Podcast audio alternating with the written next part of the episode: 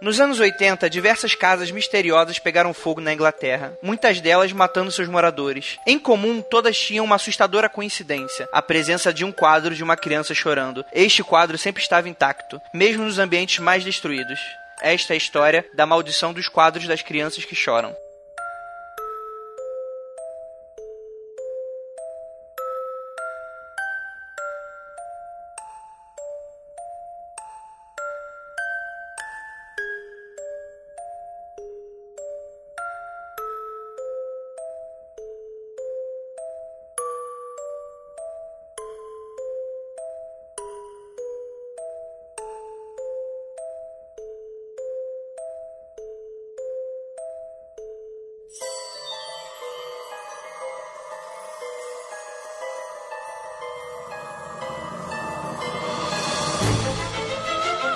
Discos voadores. Fantasmas.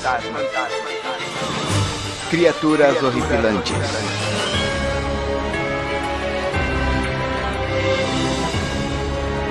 Este é Mundo Freak Confidencial.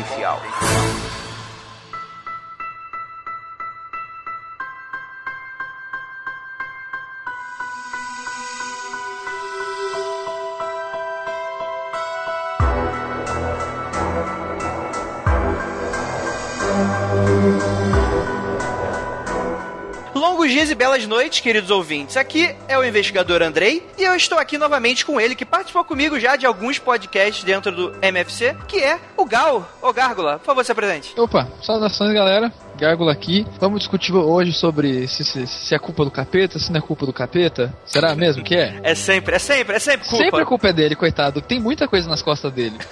Tem. Tá, tá bom, tá bom, Gal. Não sei, não sei o que você tá falando, não. Fica aí contigo, esse seu conhecimento bizarro. Temos aqui também um convidado mega especial, que não é lá grande coisa. Por favor, Guizão, se apresente aí pros ouvintes. Boa noite, senhoras e senhores. É um prazer estar aqui e vamos resolver um desses mistérios. Espero, né? Que, vamos, que possamos resolver esse mistério que envolve algumas coisas que são as mais pavorosas da humanidade, que são crianças, objetos inanimados e destruição. é isso aí.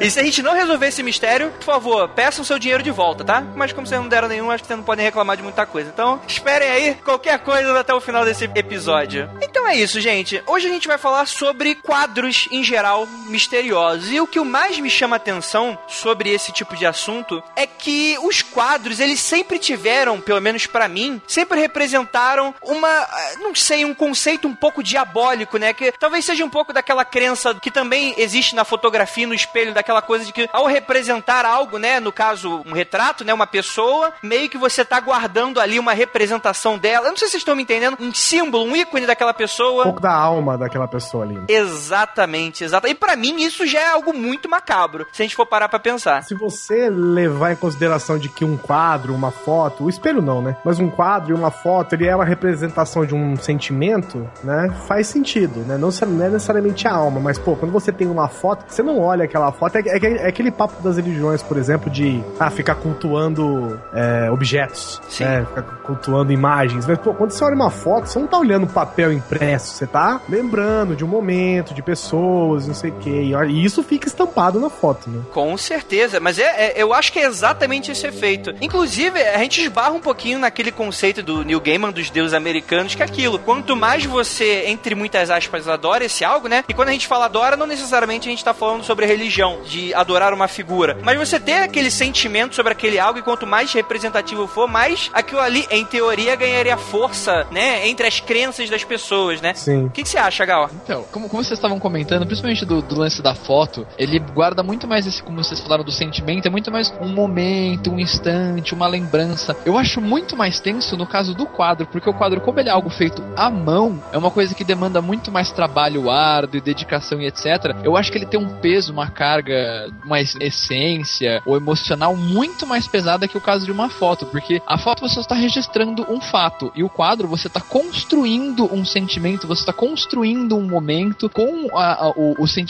do pintor, do autor. Sim. Então exato. ele se torna uma coisa mais carregada. Com certeza, com certeza. O pintor aí como intermédio, né? Tanto que a gente tem diversos, diversas histórias, né? Sobre pintores loucos, né? Amaldiçoados e por aí vai, que retratam essas coisas um pouco mais absurdas, um pouco mais loucas, que a gente se pergunta, o que que esse cara tava na cabeça dele, né? Quando fez esse tipo de coisa. É, se bem que, me fala um pintor que não é maluco. é, se o cara não é maluco, já começa que não é pintor. É, cara, artista, art, cara, artista é. é. esse bicho, cara, que é sempre um cara que é, já é meio pirado das ideias, né? Alguns deles se tornam gênios e ganham muito dinheiro, outros se tornam malucos, né, cara? E é interessante também que é, a gente não pode deixar de citar, né, o filme do... Do filme não, né, que é, vem da literatura, né, do Dorian Gray, né, que seria o personagem que tem a alma aprisionada dentro do quadro. Não é um spoiler, né, esse é o mote do filme e a partir é. daí ele não envelhece mais, né? É do que se trata, inclusive, né? O, o filme e o livro chamam o retrato de Dorian Gray, né? Exatamente, exatamente. Inclusive, naquele excelente filme Liga Extraordinária,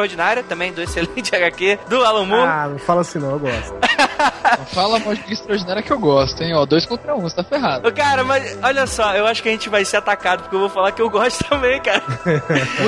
ixi, ixi. Eu acho assim, eu acho ele. Eu acho que tem que assistir despretensiosamente. Não pode assistir com o Alan Moore na cabeça, senão tu não vai curtir a parada. Mas eu acho bacana. As pessoas também têm uma, uma divisão do seguinte: ou é péssimo, ou é masterpiece. Exato. Você pode gostar de um negócio que é mais ou menos, ou, ou eu, inclusive, me, me incluo em várias coisas, que vou, eu posso gostar de uma coisa que é ruim, ué. Qual é o problema? Sim, exato, né? Eu gosto de MC Champions, filho. E aí? Cara. Ele vira bom por causa disso? Não vira, ué, mas eu posso gostar, pô. exatamente, exatamente, é. Então eu tô com você, eu compartilho do mesmo sentimento. Eu gosto de é. muita coisa que é muito ruim, eu não tenho vergonha disso. Tem uma divisão muito grande de você gostar de uma coisa e essa coisa ser boa. É verdade, é verdade. Só que você já gosta sabendo que é ruim, já. Eu sei que é Lógico. ruim, mas eu gosto. tá, mas a gente for por essa vertente aqui, né? a gente vai pra outro lugar. não, não, a gente só não vai pra outro lugar, mas a gente vai terminar odiado. A gente vai começar a falar dos nossos gostos, aí ferrou. É, vamos lá. E meus gostos não são lá essas coisas que as pessoas precisam saber, né, gente? Deixa, deixa eu com as minhas esquisitices.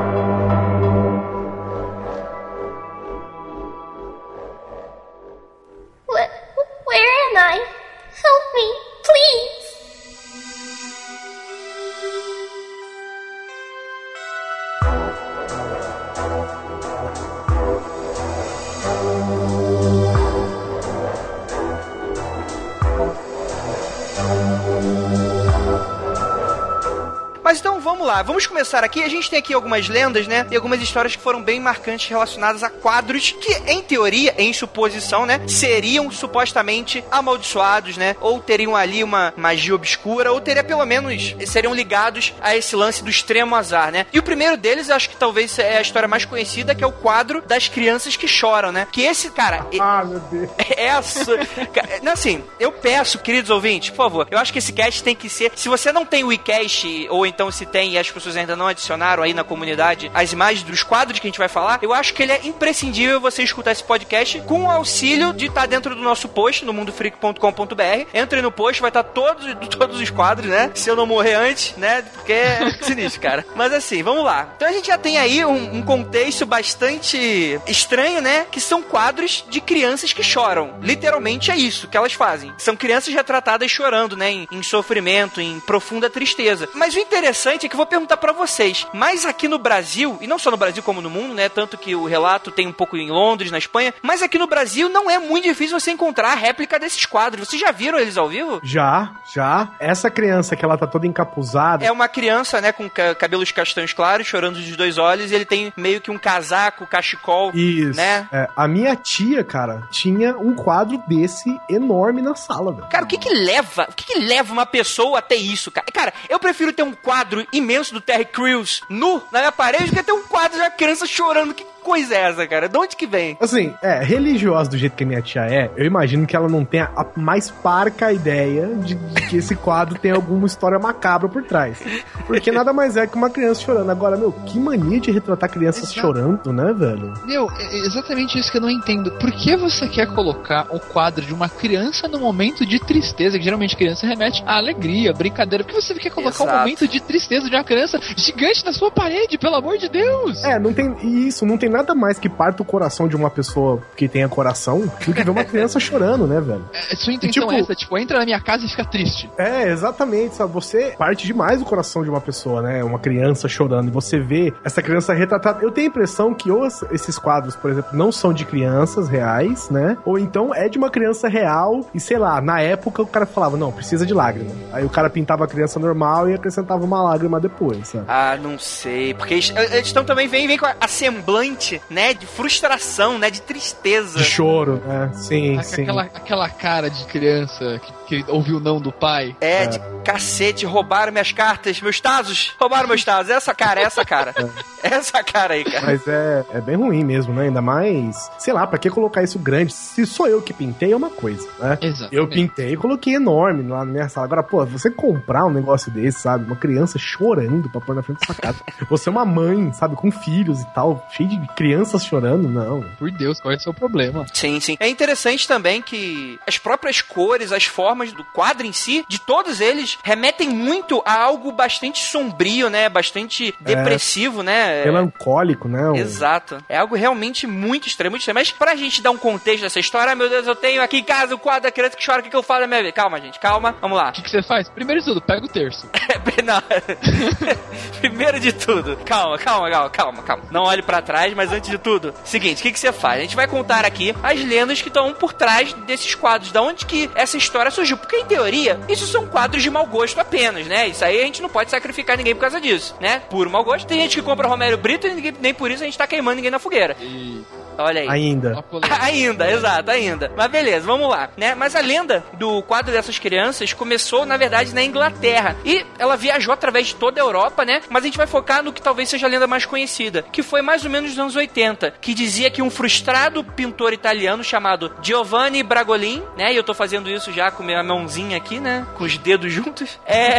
A lenda diz que ele tava na miséria, né? E desesperado, ele apelou pra um pacto. Um pacto, aquele cara bacana, pé sujo, né? Pé preto. Cara que tem contrato com todo mundo, né? É, Mochila de criança. praticamente, praticamente um banco, né? Mas é, ele foi mais esperto do que a maioria das histórias, porque ao invés dele oferecer sua própria alma como pagamento, ele ofereceu a alma de quem comprasse seus quadros. Mas veja você que filho da puta. Olha só, o cara foi muito rápido, o cara foi muito esperto. que filho da puta, velho. É tipo, tá a galera, né, comemorando alguma coisa, o cara sai mais cedo e tipo, não, a galera ali tá pagando a conta ali e vai embora, né? Tipo isso, né, cara? Caralho, que filha da puta. Me admira o diabo esse rapaz tão, tão honrado aceitar um negócio desse. Com certeza, né, cara? Eu acho que quando o cara propôs a ideia de dar a alma das outras pessoas, eu eu tenho quase certeza que o diabo deve ter batido o pau. Fala, caraca, você é bom. É, ele apontou e falou: futuro. Cara, você é dos meus, velho.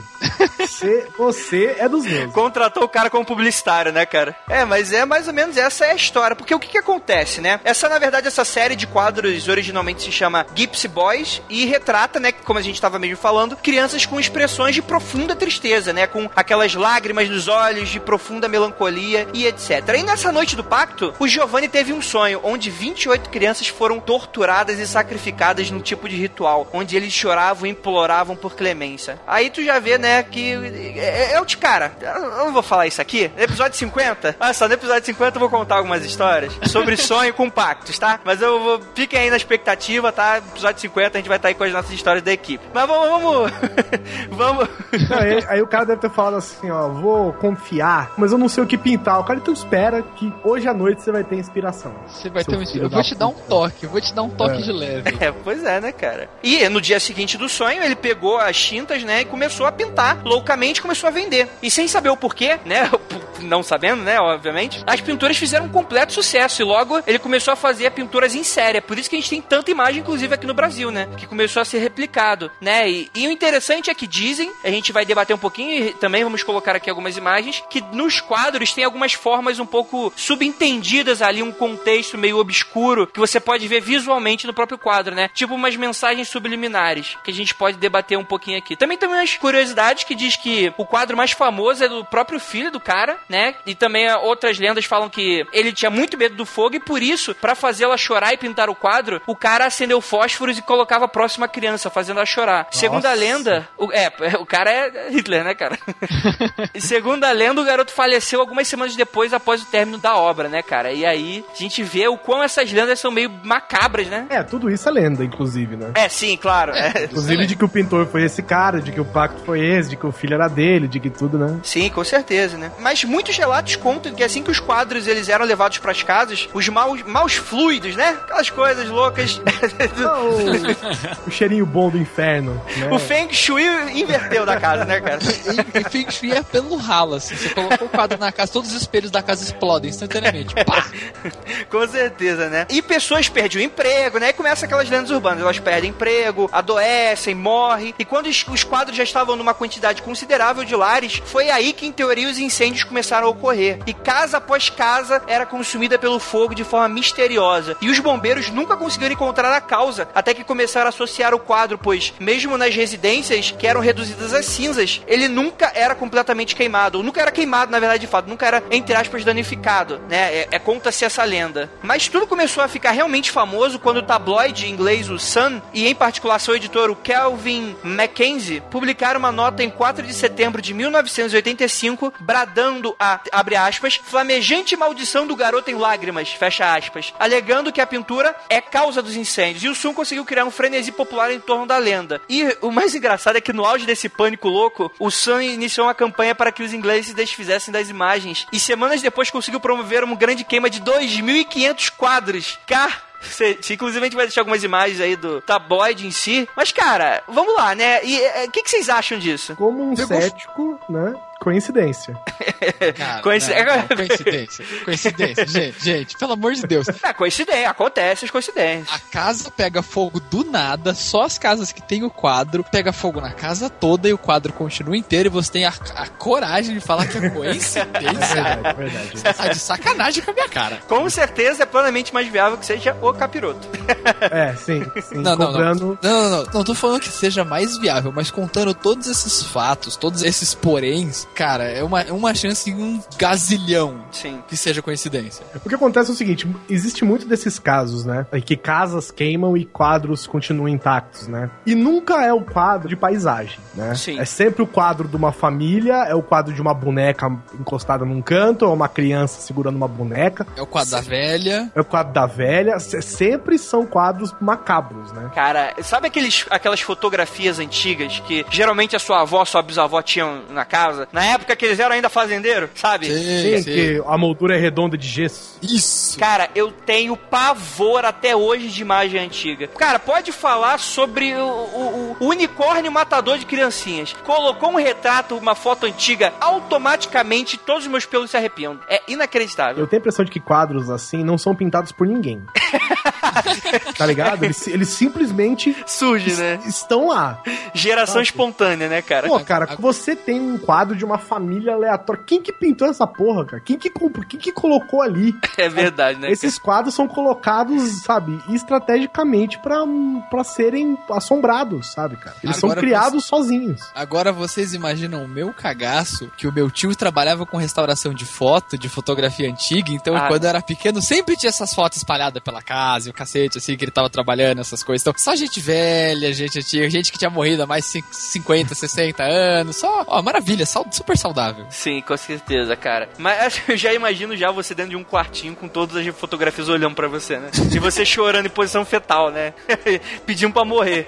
É, e, e são aquelas fotos, são aquelas fotos de famílias com 50 integrantes, né? E aí você vai contando as pessoas, tem sempre uma pessoa que não tem os pés aparecendo. Sim. Né? Um rosto Sim, dentro de, um, de uma porta. É sempre assim, velho. É na impressionante. É impressionante como fotos macabras e quadros macabros simplesmente surgem, né? E aí eu acho que precisam de histórias, porque, meu, nitidamente ninguém pintou esses quadros de criança. É, com certeza, né, cara? Eles simplesmente apareceram, velho. Sabe? Sim. Crianças chorando e vo- você colocou na sua casa, ela vai pegar fogo. Automaticamente, né? Praticamente. Você compra o extintor de incêndio, né? É engraçado também o porquê do fogo, né? Por que, que são sempre incêndios, né? Cara, é- isso é muito. É um levantamento muito interessante, porque assim, é, geralmente nunca acontece, e eu não tô falando que realmente aconteça, mas vamos lá. Nos filmes de terror, o demônio, ele sempre é um, é um negócio mega overpower. Joga a gente pra um lado, joga a estante na cabeça do Isso. outro, né? Só que na realidade, eu não tô falando que na realidade os demônios realmente existem, não é isso que eu tô falando, mas eu acredito que se for existir, eu acho que as coisas são feitas de uma maneira muito mais sutil. Então, elas devem, eu acho que o fogo, eu acho que ela é a representação de maior daquela coisa que foi o acidente, daquilo que você é um pouco mais difícil explicar do que simplesmente uma pessoa simplesmente levitou e foi tacada na parede, né? Entendi. Mas por que não, por exemplo, um desabamento? Porra, mas aí. O fogo, ele vai consumindo, tudo bem, ele destrói tudo e, e praticamente quando você tem uma casa, principalmente uma casa nessa época, 1970, Provavelmente 1980. era de madeira. É, e ela consome tudo mesmo, né? Menos esses quadros malditos aí, né? Sim, Joelma tá aí pra provar isso, né? Mas, pois é, tá aí, e nem era de madeira. E por que exatamente o fogo, né? Será que é essa questão de ser assombrado, de ser, entre aspas, aqui demoníaco? É porque existem mil jeitos, né? Existe, por exemplo, como o próprio eu mesmo disse, desabamentos, né? Sim. Pode desabar a casa inteira de uma vez, sem nenhum Sim, é motivo aparente, né? É que o fogo, ele é o mais simples, entre aspas, de se começar. Então, sei lá, começou com a faíscazinha que pegou na cortina. É, Cara, em- basta em, uma em 15 centelha, né? minutos você tá com, a- a- com o cômodo inteiro pegando fogo. É, porque, é verdade. por- porque se você pensar, todas a- as coisas que tem num, num ambiente, 90% delas são inflamáveis. Inclusive você. Inclusive você. Exatamente. Então, é a cara. coisa mais simples de se começar, de se alastrar, e a coisa que mais destrói e que menos deixa, tipo, resíduos. Sim, É. e aquele tipo de coisa também, simplesmente, por exemplo, o capeta faz uma, uma centelha aparecer por geração espontânea. E, cara, é, aí nego pode culpar qualquer coisa. Pode culpar o ventilador que tava próximo da cortina, a vela, né? É, tomada, curto-circuito, é verdade. Exato. A demolição é um pouco mais complicada, porque você precisa de uma, uma força maior pra. Tudo bem, vamos dizer que é, é um bando desses prédios aí que não tem hoje, não tem relatório, não tem fiscalização, não tem porra nenhuma. Mas mesmo assim, pra você desabar alguma coisa, uma casa, alguma coisa nesse sentido, você precisa aplicar uma força material muito grande. Então eu imagino que se o demônio, como não é nos filmes, ele for trabalhar de uma maneira um pouco mais sutil, eu imagino que aquela faísca que apareceu do nada é muito mais fácil de começar uma tragédia, né? Do que qualquer outra coisa, né? É, e uma viga, por exemplo, você dificilmente não nota. Sim. Né, que ela vai rachar, por exemplo. Uma rachadura imensa, né, na parede. E barulho É de madeira quebrando, né? É verdade. Mas se vocês forem olhar pros quadros, a gente tem aqui umas. Assim, eu acho que é, algumas dessas imagens que estão geralmente com aquela coisa circulada, né? Com um círculo pra mostrar onde estaria uma imagem subliminar dentro do quadro, eu acho um pouco forçado. Vocês que estão olhando aí, temos aí o quadro 1, o quadro 2 e o quadro 3, né? O primeiro quadro é o da criança lourinha, que eu não sei se é um menino ou uma menina. Eu acho que isso é perigoso, al- alguém não saber diferenciar, mas beleza, vamos lá. A gente tem o Na época, talvez fosse um menino.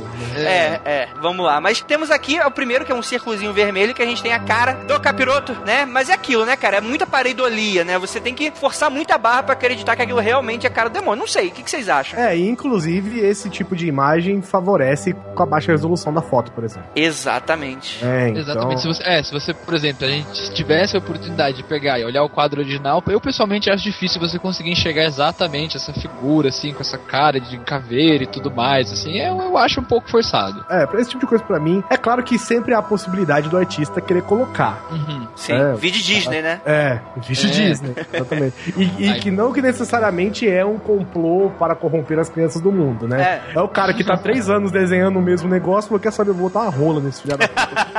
É bem isso aí. E ninguém vai ver. E aí o que acontece? Eu acho, por exemplo, é a mesma coisa que você vê é, rostos em azulejos, por exemplo. Verdade. Parede descascando, né? Pois é, às vezes o artista que fez o, sei lá, fez a estampa do azulejo, às vezes o cara se embasou mesmo no rosto. Mas a maioria das vezes é, é- é essas associações que o cérebro faz. Com certeza. É, pareidolia pura, né, cara? É ver imagem em nuvem, né? É, até porque, pô, tipo assim, o cara que, se o cara quisesse colocar bem escondido o cara primeiro colocaria em algum lugar bem mais difícil de se ver do que no fundo do quadro.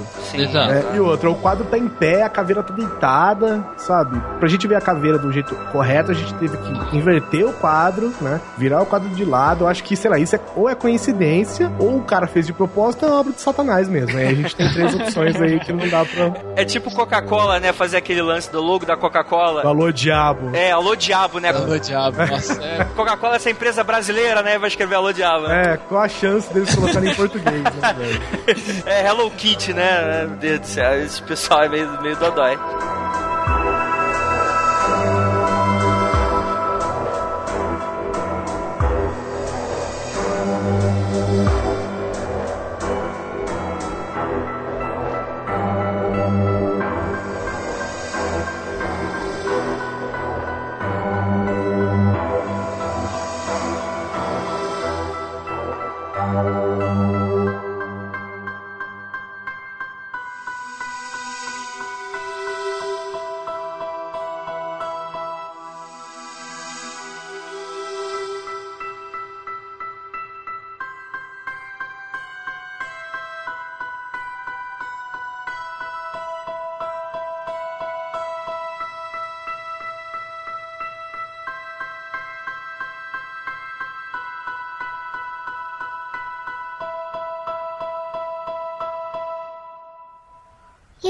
Afraid of the dark, are you?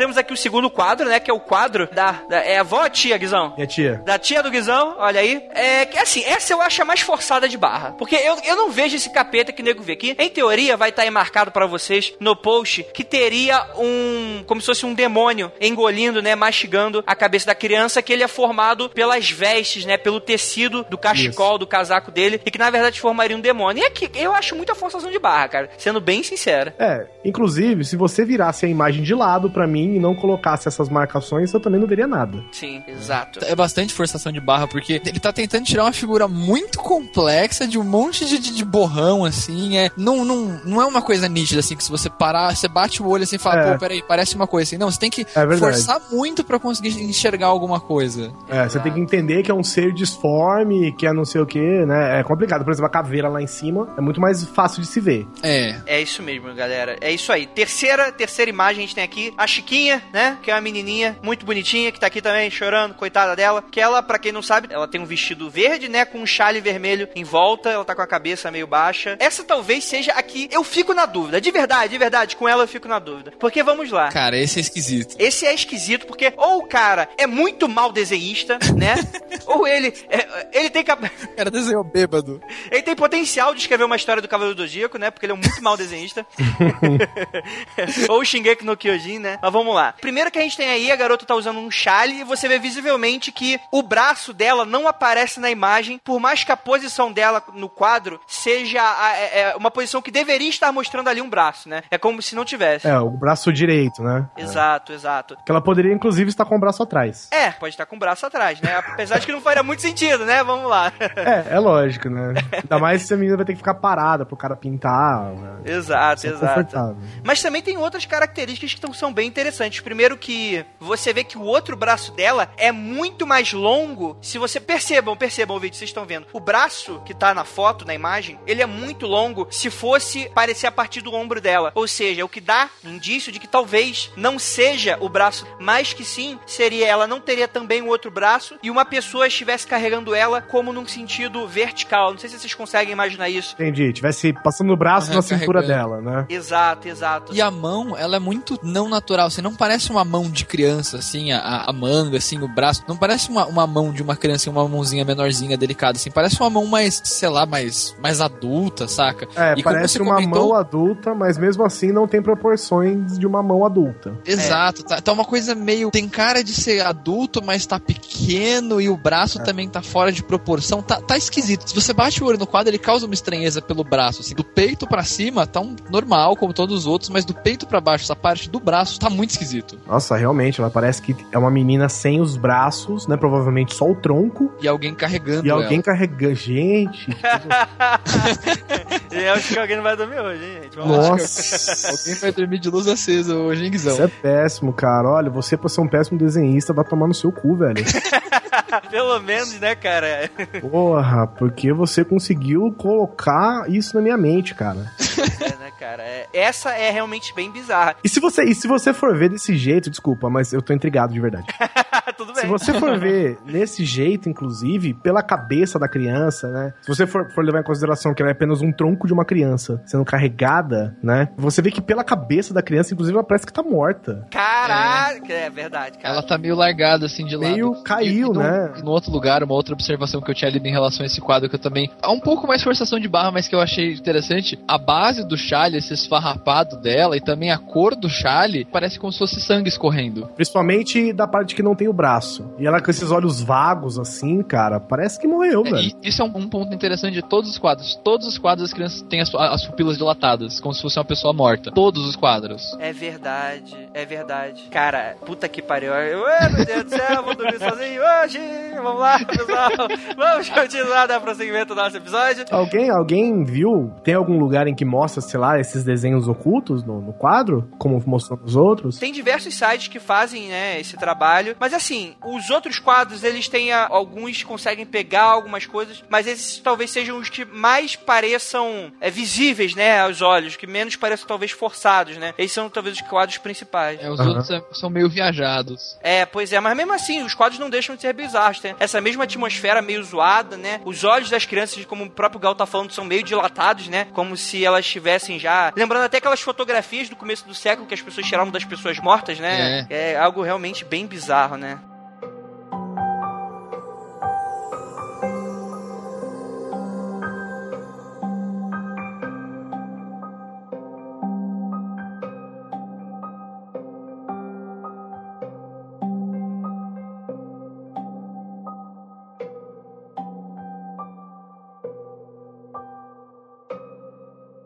You hide, and I'll find you.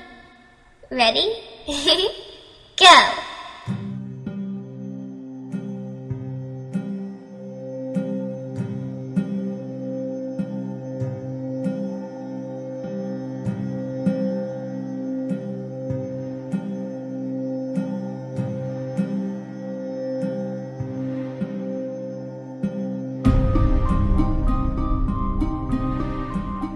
Cara, sério, eu quero passar muito pro próxima história dos quadros. Eu saio um pouquinho dos quadros das crianças chorando. Mas, cara, sendo bem sincero, eu sou aterrorizado por este quadro desde os âmbitos do Orkut, cara. Eu não consigo olhar diretamente. Você se lembra da quando a gente, há 10 anos atrás, como todo mundo acessava aquele site assustador? Assustador. E tinha aquela imagem do fantasma do corredor Do fantasma do corredor, sim. Isso. você- tinha a lenda que você não podia olhar diretamente, se olhar 30 segundos você morre, é amaldiçoado. Olharam É. alguém morreu, não sei quantos molhou tanto tempo morreu.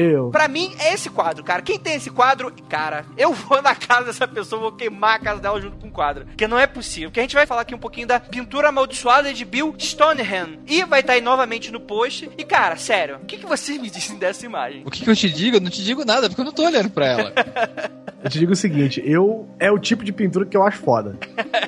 que Eu- isso, cara? É verdade, eu gosto dessa parada macabra, assim, eu acho bacana. Mas Não. em compensação, vamos dizer que eu tivesse comprado o quadro, eu tivesse recebido pelo correio de dia, eu tivesse é, empacotado, colocado na minha parede, beleza, e nada aconteceu mais na minha vida, ok pra mim. Agora, se eu, por exemplo, tivesse na casa de alguém, sei lá, de uma avó minha que morreu, ou de um parente meu que morreu, e de repente eu abro é, é, no fundo de um corredor escuro, uma edícula com uma porta velha, eu abro e vejo assim, meu irmão, nunca mais eu volto no lugar. Cara, se acontece isso comigo, eu morro. Tipo, eu não, não acontece nada. Minha alma sai, acabou. Acabou, Andrei. Acabou, acabou. Sai, sozinha, sozinha, Faz- sozinha. Faz que nem desenho animado, assim, a alma sai do corpo do André, o corpo do André cai, e só a alma sai correndo, assim, pra longe. Não, não sai correndo, ela não sai correndo. Ela sai do seu corpo, você cai morto. Ela vai voltando sozinha, dando tchau pra todo mundo, falar, gente, tchau. Um abraço, mãe. Valeu, falou.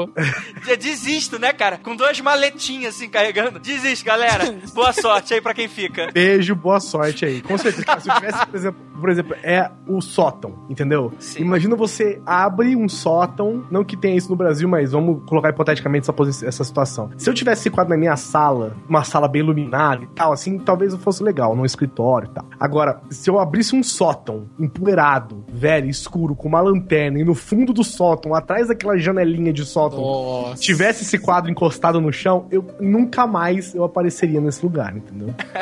São as situações, assim. Situação impossível. Mas vamos, vamos, vamos descrever pros nossos ouvintes que talvez porventura estejam no trânsito. Vamos, vamos lá. Esse quadro tem algumas coisas bizarras que eu acredito que no nosso caso anterior, a pessoa poderia ter simplesmente mau gosto, tá? Ela teve mau gosto, mau gosto, uma pessoa de mau gosto. Esse quadro, a pessoa, ela foi uma desgraçada, uma desprovida de graça. Ela fez de sacanagem.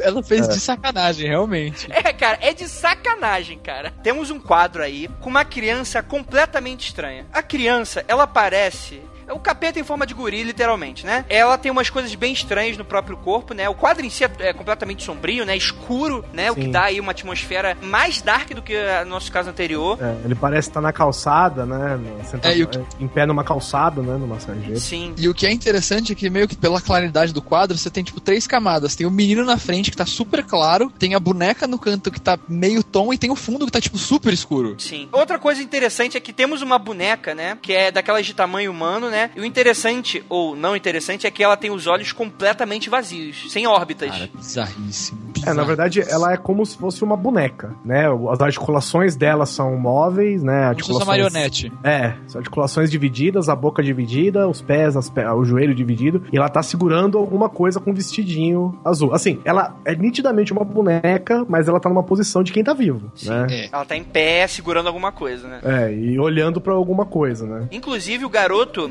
posições dele parece mais algo inanimado do que a própria boneca. Inclusive, sim. é. As proporções dele são esquisitas. Sim. A perna dele é meio gordo, o joelho é gordo, o pé dele é pequeno, a cabeça dele é meio grande. Sim, com certeza. Mas o que mais choca nesse quadro, inclusive que dá o nome a ele, é com certeza que você possui aí uma janela, né? Atrás do guri, né? O Guizão interpretou como uma, uma sarjeta, né? Como se estivesse do lado de fora. Mas pra mim sempre me remeteu como se eles estivessem dentro de algum lugar. E na verdade essa fosse uma porta de vidro. E no caso seria uma porta ou uma janela de vidro em que completamente escura, você não dá pra ver o que existe de ambiente do outro lado, mas você consegue ver diversas mãos como se estivessem batendo na porta de vidro, né? Batendo no, no- no vidro em si, sendo porta ou janela, mas batendo, né? Tentando entrar ou algo nesse sentido, né? É. Remete muito a movimento, né? Não são mãos paradas, né? É o que talvez seja mais arrepiante dentro dessa imagem, além de tudo, né? Follow me. Mas então, né? Essa pintura seria amaldiçoada? Vamos lá. Sim, eu com certeza. Então, o- como que essa pintura ficou famosa? Né? Ela apareceu do nada, foi pintada por esse Bill Stoneham, né, em 1972, e em 2000 ela apareceu à venda no eBay. Olha aí. né? Aí um casal, um casal como eu, por exemplo, falou: vamos comprar este quadro, que quadro lindo. vamos comprar e pôr na nossa sala de estar, né?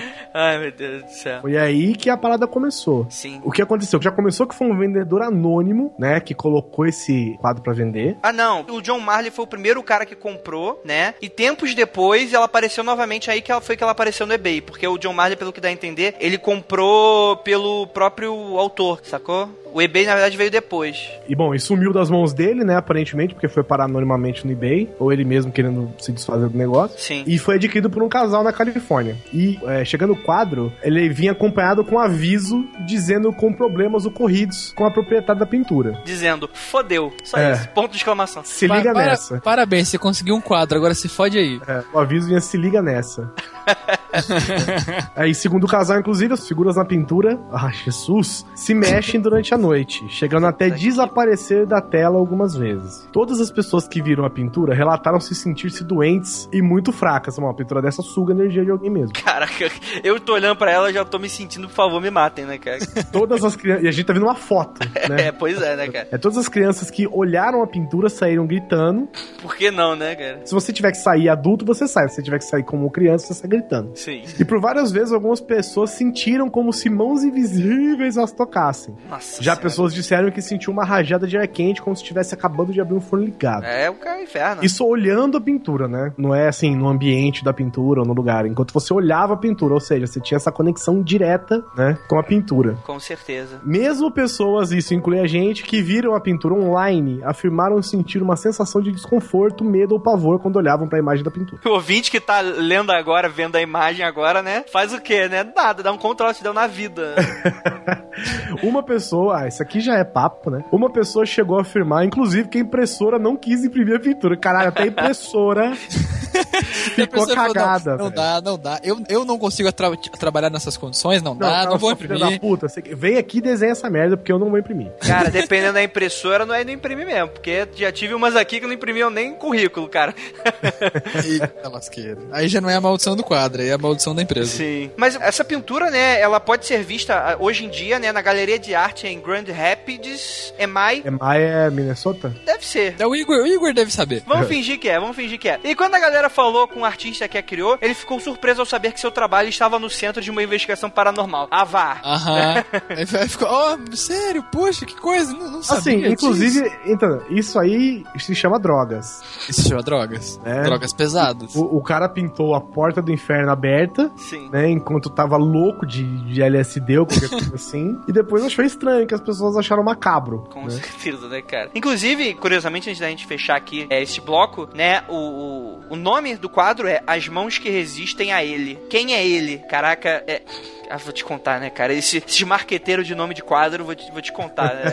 Dá adição completamente superior àquele, àquele terror. O que são essas cores aqui? do Cara, eu quadro? não sei, eu acho que tipo, é quando você tá evocando o diabo, o quadro fica assim, Porque tem uma aplicação do quadro com várias tonalidades, né? Sim, com várias e saturações. tonali- É, várias saturações. E uma, inclusive, parece uma criança de verdade, essa boneca. sim, verdade. Os olhos são fidedignos. É, tá meio magrinha, mas a boca, né? Assim, Como se fosse uma caveirinha, né? É, deixa de ser um boneco e passa a ser uma criança, né? O que que eu vejo aqui, por exemplo? A minha interpretação desse quadro aqui, né? E porque ele é tão macabro. O que poderia ser o fundo? Poderia ser pessoas que não resistiram, né? Sim. É, enquanto essa criança aqui, por uma interpretação, tá visivelmente, entre aspas, aqui, sem alma, né? A menininha, que é uma boneca, se representa tranquilamente como uma pessoa que já perdeu a alma, né? Ou seja, só um, um, um, um Vazio. vazio, né? Enquanto tem um menino que, talvez sendo tentado ou não por alguma coisa, porque você vê que ele, ele tá com uma cara de quem tá prestando atenção em alguma coisa. Sim. Ele tá olhando diretamente pra algum lugar. É, ele não tá com cara de que, tipo, só sol batendo, sabe? Ele tá com uma cara de que. Sabe quando você tá tentando prestar atenção em alguma coisa, você dá aquela espremida nos olhos, assim? E uma coisa da imagem do menino, que é uma coisa que me dá um desconforto, que eu acho que eu acho muito esquisito, é esse borrão que tem na cabeça dele. Porque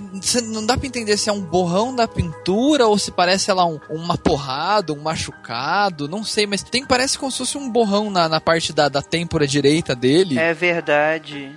Tem uma. como se fosse um, um corte, né? Alguma coisa assim, né? Algo bem sutil. É, parece que é algum hematoma ou só um borrão do próprio pincel, assim, mas não dá pra entender se foi uma coisa proposital ou se foi uma coisa, um incidente que o cara fez enquanto pintava, mas isso dá uma estranheza a mais a toda essa massa de estranheza gigante desse quadro do capeta. Sim, com certeza.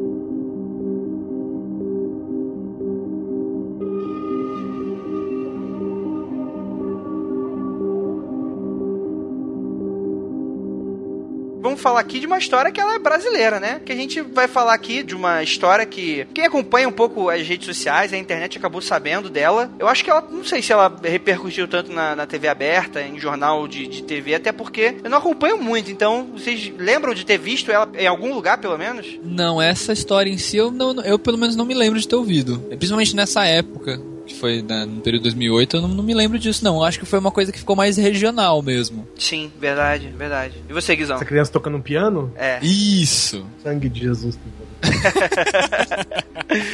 vamos lá, vamos lá. A gente vai falar do quadro amaldiçoado do sul de Minas, né? Que acabou ganhando as redes sociais. A gente vai deixar aí a notícia, né? Com a imagem do quadro. Que vamos lá, né? A gente tem uma foto aí até ligeiramente feliz, né? Parece o Keyboard Cat, né? Versão com um bebê do Keyboard Cat. É. Porque, cara, ao mesmo tempo que ela é uma coisa fofa, assim, é uma criança. É um bebê, é um bebê rindo, cara. Tipo, é uma criancinha bonitinha, assim. Ao mesmo tempo, isso tá muito esquisito, cara. Com certeza. É, tem tudo que a internet gosta, tirando gatos, né? São bebês felizes tocando música, né? Então. Sim, exatamente. Mas na verdade, ele não é uma pintura em si. Na verdade, ele é um quadro, mas de fotografia, né? É aquelas é. fotografias coloridas. Sim. É, na verdade, é aquelas fotografias que foram coloridas depois da foto ter sido tirada, né? É o que deixa o aspecto mais bizarro ainda. Mas assim, vamos lá. Essas lendas urbanas começaram a surgir na cidade de Santa Rita de Sapucaí, em Minas Gerais, mas ninguém consegue saber quem é essa criança da foto tirada, né? E ela foi emoldurada, né? E abandonada na rua. Olha o que eu tô falando. Olha aí o que eu tô falando.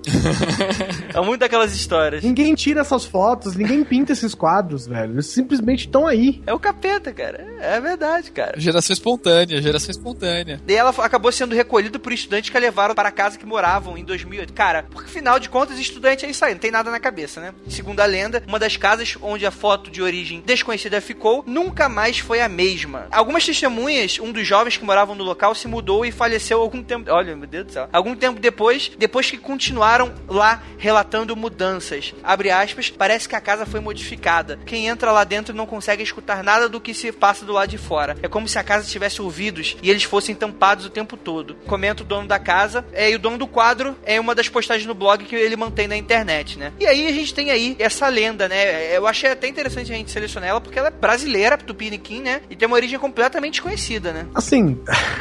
É difícil porque isso tem cara de pop art, né? Inclusive.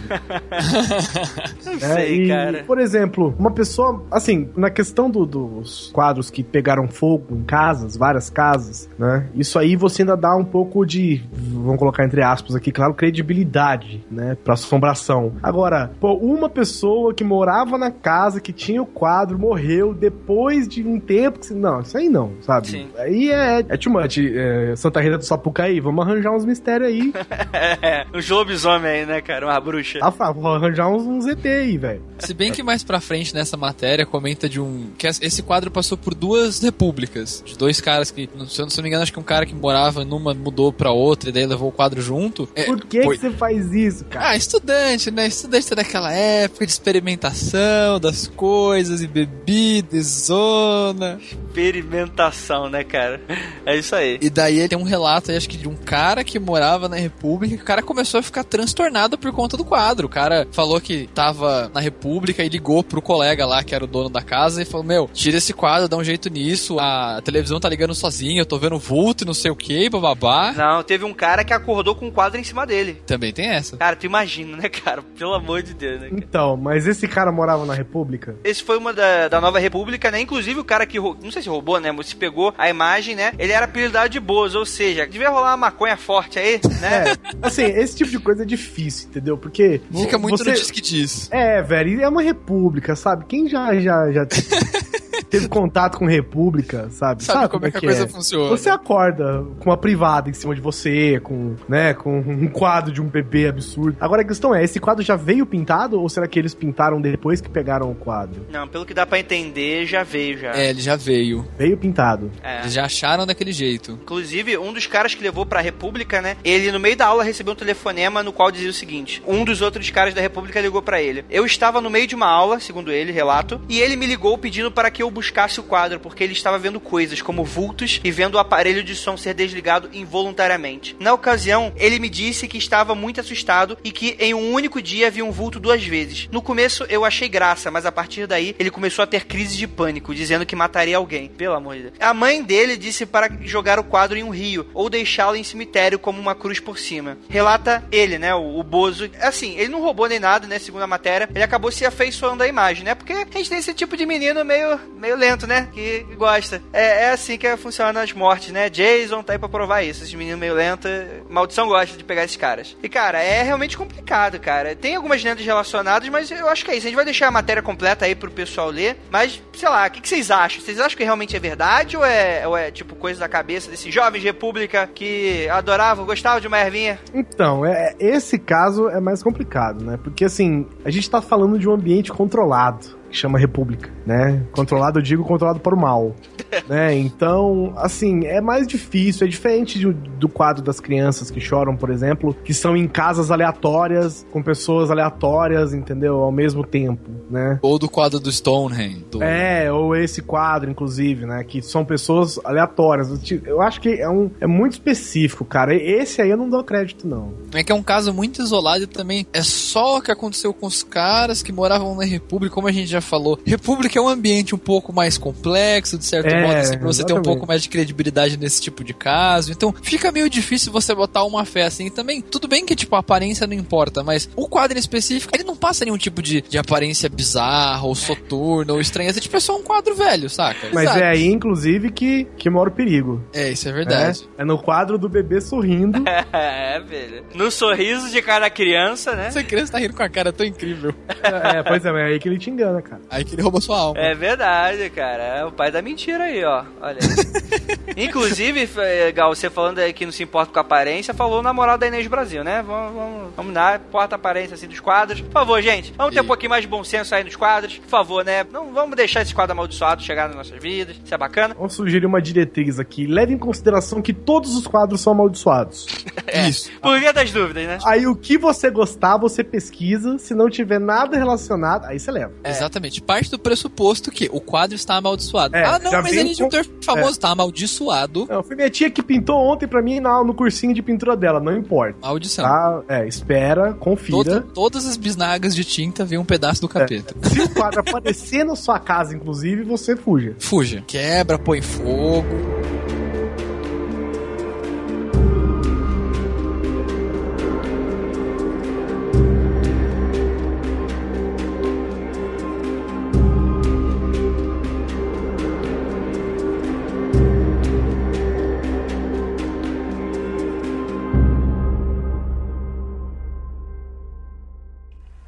Lost my dolly.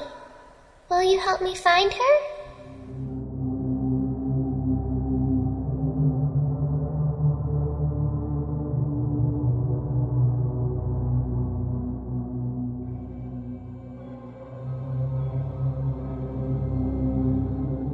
Vamos lá, a gente tem aqui o último caso pra fechar a noite, que é o quadro do Homem Angustiado. E cara, assim, esse quadro ele não me assusta muito, mas ele é completamente bizarro, porque se você for ver, ele me lembra muito alguns alienígenas do cinema. Não sei porquê, eu não lembro agora qual exatamente, mas ele me lembra um alienígena que eu já vi em um filme. É do inimigo meu? Ah, Olha, verdade, lembra um pouquinho. É. Acho que me remete muito também àquele filme do Charlie Sheen, do começo dos anos 2000, eu acho, que passava na Globo. Era um filme sério do Charlie Sheen, acreditem se quiser. Eu acho que eu sei um que ele tá de óculos. É, um que ele parece o aquele o Freeman do, do Half-Life. Sei, sei. O Gordon Freeman, cara, é, é o Charlie Sheen com o personagem Gordon Freeman numa invasão alienígena. Assiste esse filme, eu acho que o nome é A Invasão, não tenho certeza. A Globo adorava passar isso durante a tarde. Isso! A invasão. É, pois é que a, a cena final do filme terminava com uma cena de sat- vários satélites gigantes, né? Uma coisa assim meio. Isso, o menino quebrando as pernas pra trás. É, é, é, é, era isso. E os alienígenas falavam com a voz meio instalada, né? Tipo. Isso, esse mesmo, esse É, mesmo. olha, olha aí, pô, Charlie Sheen é, é vida, né, gente?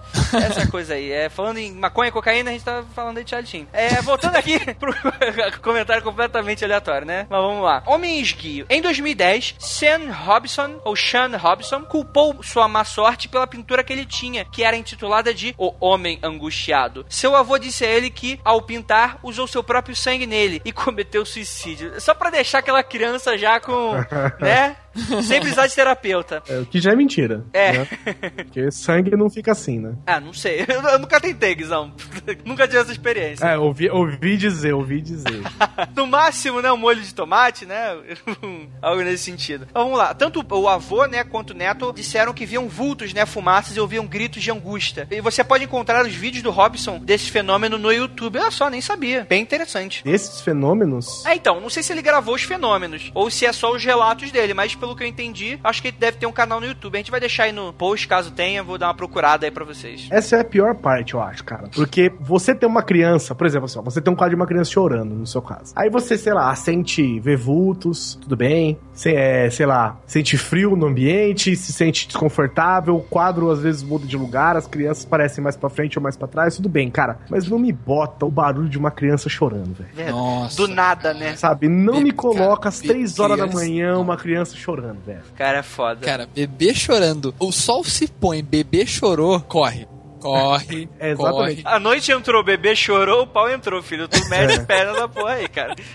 o, o quadro tem isso, entendeu? Que além de, de vulto, fumaça e tal, cara, gritos de angústia, velho. E, cara, não me coloca sons. Ainda mais sons de desespero, né? Som de dor, som dessas coisas, cara. Isso aí é macabro. Esse quadro, eu não sei como é que ele é na íntegra, mas ele tem cara. Sabe aquela hora que você vai descascar o papel de parede da sua casa e você acha esse quadro pintado na parede? Nossa, não Cara, fala. bem Nossa, nossa. Rapaz, rapaz, trancou aqui que não passou nem ar agora. Sabe, eu, eu vejo esse quadro desse jeito. Sabe, você tá numa, sei lá, num quarto de bebê. Putz, Aí é. tem um Você papel tá de parede. aquele papel rosinha, assim, Isso, sossegado, de você, balões você e dá aquela tal. puxada assim, arranca o papel inteiro e você encontra na parede, assim. Pá, Isso. gigante. É esse, pra mim esse quadro é isso. Nossa senhora, é, é, é isso, né, gente? É isso, é essa coisa bonita, essa coisa bacana. Homem angustiado, vocês vão ver todas essas imagens aí no post, galera, lembrando a todos. Pra quem não conseguiu visualizar mais ou menos a cara do quadro, ele lembra bastante o quadro do grito do Munch. Verdade, lembra, Aquela, lembra. aquela cara de desespero, assim, gritando meio torta. Só que parece, tipo, parece um cara vermelho é, ou um parece sem carne pele. viva. Ele parece sem pele. é. Ele parece que ele não tem pálpebras, ele não tem lábios, ele tá, tipo, gritando, assim, pro vazio. Sem cabelo, assim, todo em carne viva. Pelo menos essa é a visualização que eu tenho. Bonito, né?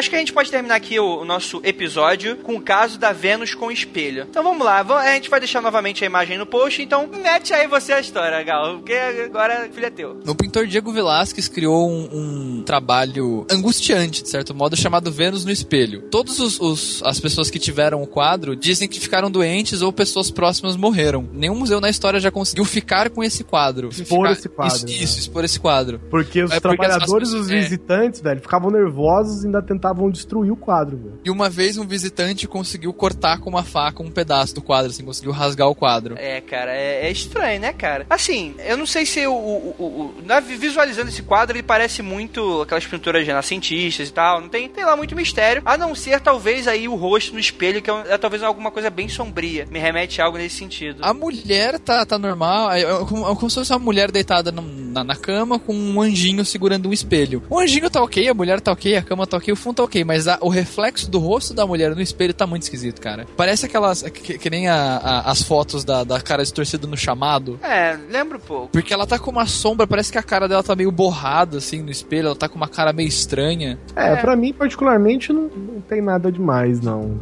Nem, nem num nada. É, o, o- Esse rosto não parece ser o rosto da mulher. É verdade. Se a gente for pegar um pouco de, de perspectiva, talvez esse quadro nem esteja apontado pra ela. É verdade, se você pegar pela angulação da que a mulher tá e que o espelho tá, é como se a pessoa que está vendo o quadro estivesse sendo refletida. Sim, que ela estivesse atrás, na verdade, do quadro, né? Em uma posição que ela não aparece no quadro. Caraca! Atrás da pessoa que tá vendo o quadro. É verdade. É, pode ser, mas é, pode ser como pode não ser, é difícil. Esses quadros são os mais macabros, né, velho? Esses hiperrealistas, assim. Quando Sim, nego quer. Isso, isso quando não é explícito, né? Um médico arrancando as tripas de uma pessoa e. Sim, aquela imagem do. aquele quadro, esqueci agora o nome do autor. Como é que é? Do Cronos, né? Devorando seus filhos. Tem, vocês já viram essa imagem? Nossa, Isso. Júpiter. Júpiter comendo seus filhos. É, isso, isso. É, quando não é, quando não é explícito desse jeito, né? é, são quadros bem macabros esses, cara. Com certeza, com certeza. Mas eu acho que é isso, gente. Eu acho que a gente finaliza por aqui este episódio. Espero que todos vocês tenham pesadelos assim como eu vou ter. E também gostaria de agradecer muitíssimo a presença aqui do Gal. Gal, deixa a mensagem aí, finalizando. O que, que você manda aí pros ouvintes relacionado a quadros? O que, que eu mando pros ouvintes relacionado a quadro? É, não comprem quadros. Como o Guizão falou, já parte do pressuposto que ele está amaldiçoado. Não Sim. importa se sua tia pintou, está amaldiçoado. Não compre quadros. E o índio, né, cara? Espelho, né? Nossa, não, índio de madeira, cara. Nossa, não, não me põe isso na casa, pelo amor de Deus. Cara, foto, cara, retrato de índio. Por favor, não, cara. Não Retrato de índio, puta, cara. Retrato de escravo. É. Por quê? Puta, é foda, cara. Caixinha de música com bailarina.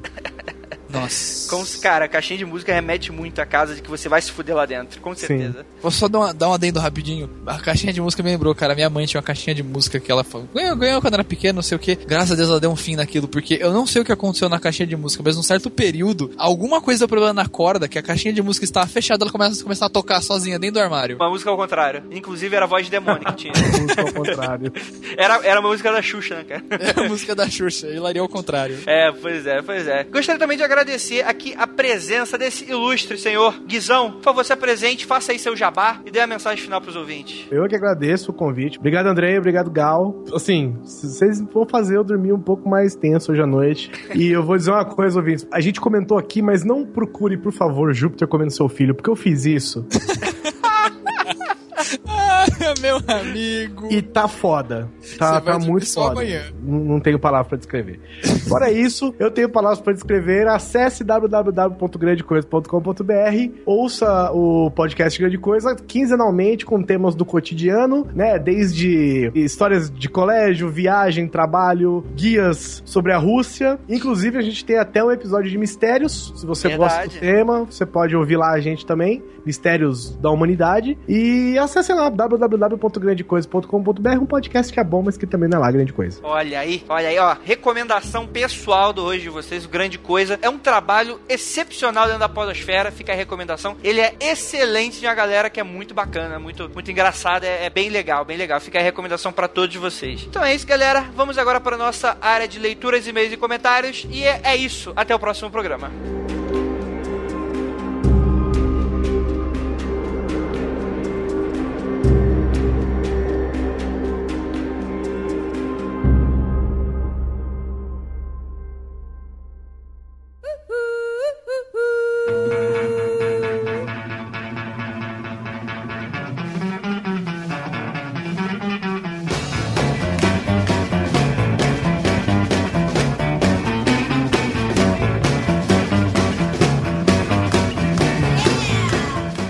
Começando mais uma leitura de e-mails e comentários aqui no nosso Mundo Free Confidencial. Espero que todos vocês tenham gostado do nosso tema, mas agora, ouvinte, agora a gente vai utilizar da nossa máquina do tempo em formato de cabine telefônica e vamos voltar agora pro assunto anterior, do episódio anterior, né? Porque a gente vai ler aqui os comentários do episódio sobre o melhor episódio que a gente gravou até hoje, que é o Discordialismo. Mas antes de a gente entrar no tema, recadinhos bem rapidamente, bem rapidamente. Primeiro de tudo, vocês vão estar vendo aí que eu já, provavelmente, já dei a palestra quando tiver saindo esse episódio, mas eu participei de uma palestra na Campus Party. Se vocês perderam, em breve eu postarei o link pra vocês verem que eu tava lá com o E-Farsa, estava lá com o Pirula, e a gente falou um pouquinho sobre as mentiras da internet, e eu espero que em breve eu já tenha o link pra passar pra vocês. Andrei, Andrei, isso vai provar que você não é inimigo do E-Farsas, né? Senão vocês vão sair na porrada no pau.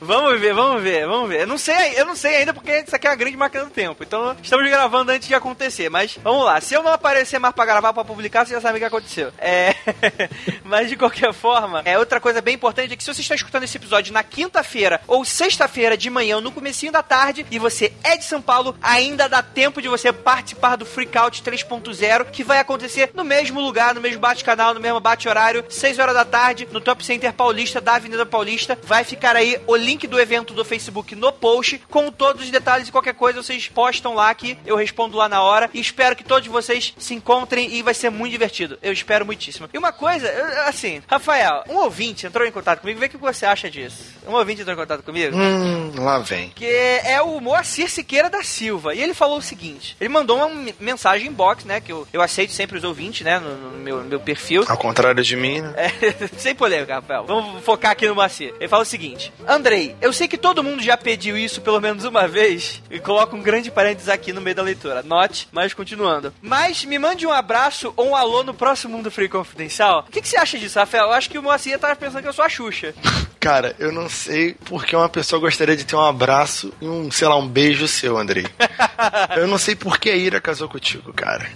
Mas assim, mande, mande pro Moacir, ele merece. Tá bom, tá bom. Moacir, Moacir, ó. Muito obrigado pela sua audição, né, do nosso podcast, né, por ouvir os nossos programas diários e gostar a ponto de querer um abraço meu, né? Então, fica aí um grande abraço. Calma aí, Andrei, calma aí. O ouvinte tem que mandar aí. Ele é Moacir de onde? De onde? Tem que saber de onde. Os ouvintes? Calma aí, deixa eu entrar no perfil dele. Gente, vamos aqui invadir a privacidade dele. Eu tô abrindo agora o perfil dele. Ah, claro, a privacidade do ouvinte. Ele tem um Facebook, escreve tudo lá, é super, super privado.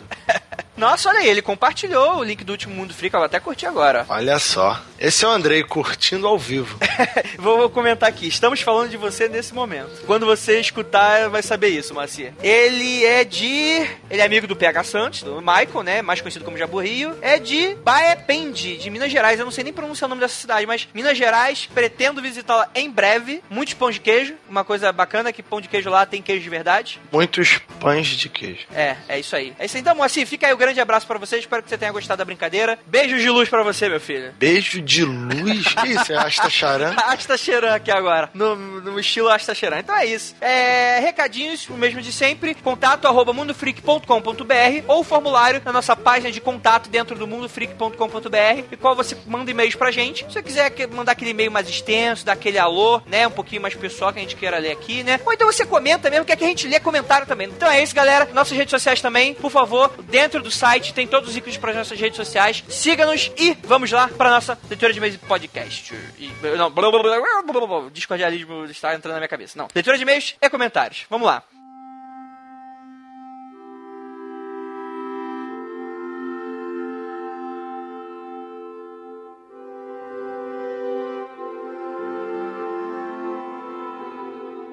Estou aqui com dois convidados, além do queridíssimo professor de história, Rafael Jacaúna, que sempre nos agracia com a sua presença. Sempre que a Oi permite. Sempre que a Oi permite. É, exatamente. Ó, se vocês não sabem por que não gravou o último podcast, culpem uma certa operadora. É, e também temos aqui dois convidados mega especiais que são ouvintes da gente. O primeiro deles é o Regis Tonquiel. Por favor, se apresente aí, meu filho. Eu sou o Regis, né? Conhecido como Tom. Tenho um podcast também, a gente tá começando. Eu sou do interior do Rio Grande do Sul, aqui de de Bento Gonçalves. Acho que a maioria nem conhece a cidade.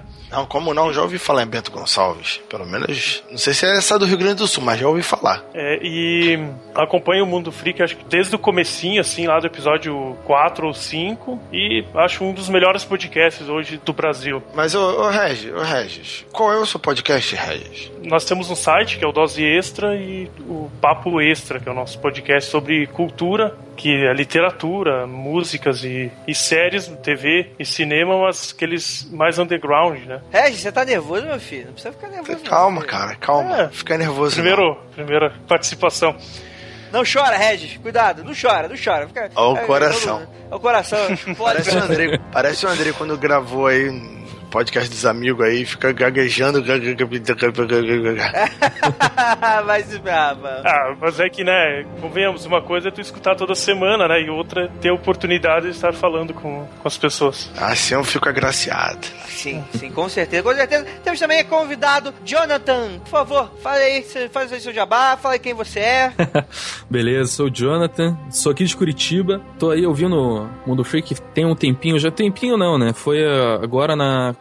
foi na Semana do Terror, ali em outubro. Foi quando eu comecei a ouvir. O, o primeiro episódio que eu vi foi do Slenderman. Olha aí. Eu escutei o do Slenderman, já comecei a ouvir todos ali. Eu lembro do, bem do sobre a Bruxa de Blair, sobre o da Annabelle. E. Nossa, totalmente diferente. Foi o primeiro podcast que eu já ouvi. Depois eu até escutei alguns, mas é, infelizmente não, não achei nada parecido ou com a mesma pegada que tem o Mundo Freak confidencial. Olha aí, olha aí. Estamos sempre no auge. Até porque eu acho que o Mundo Freak é o único que tem isso no, no, no Brasil até, né? Que tem isso como tema, os casos insólitos, é, Sim, mexer sim. com o ocultismo. Mexendo com o cultivo. Tudo aqui beija com de bode. Tudo aqui.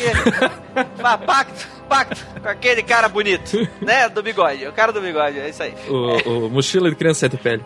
É, mochila de criança. É, beleza, galera. Então estamos todos aqui introduzidos, então vamos começar aqui a leitura. Não tô introduzido não, Andrei. Que parada é essa aí? Bagulho esse. Cara, an- antes da gente começar, deixa eu fazer um disclaimer aqui. Cara, eu adorei gravar o episódio número 37, o Discordialismo, né? Que, cara, é, eu peguei o programa depois de gravado e falei assim pro Guilherme: olha só, Guilherme, faz a tua mágica. E soltei a colheira do Guilherme. Cara, e foi, deu isso aí que vocês estão escutando. Na verdade, o episódio era pra ser mais louco do que ele realmente chegou. Cara, eu até dei sugestão. Cara, se tu quiser, cara, faz quiser, cara. Coloca a leitura de e-mail na frente, coloca atrás, muda a porra toda. É, é, só que a gente, obviamente, concorda depois que isso aí seria too much pra Frentex, né? Pro- Pros nossos ouvintes, né?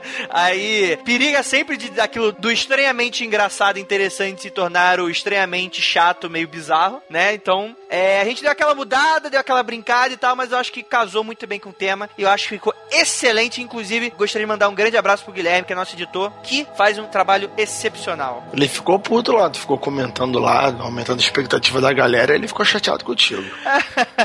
É uma brincadeira, brincadeira do Guilherme, brincadeira. Ele nunca vai ficar puto comigo. Eu quero saber se tu já mandou a camisa pro do cara. Tá bom, Rafael, vamos. É assim que deixa o Andrei nervoso, entendeu? Falar Ah, cala a coisa, boca. o Andrei fica Vamos maluco. continuar aqui, gente. Foco, foco, foco. É. Acabei de lembrar, cara. Foca em mim. Tem uma foca jogada na cara da pessoa, né? Gostaria de ler aqui o comentário do Manuel Carneiro. Ele fala o seguinte: apenas gostaria de deixar aqui a patronisa do movimento no Brasil. Espero que seja elucidador para os caros. Então ele deixou aqui o link, né, do que ele tá falando. E ele fala, complementando: E lembre-se, o céu pode ser qualquer lugar, o inferno pode ser qualquer loja. Tudo faz parte do cerne da vida, concebido pelo diabo, que se conhece pela literatura grega, mas é africana. Viva a física do petrefiolismo, o Mundo Freak Podcast. Cara, esse vídeo é muito bizarro. É, e continua: O Mundo Freak Podcast, Papa Andrei da Bolívia, Monarca, vai se ferrar, Manuel. É, Papa Igor da Ateísmo, inexistente Papa Rafael, crente descrente. É bem Rafael mesmo. Aquele que possui a fazedora de viúva, cara.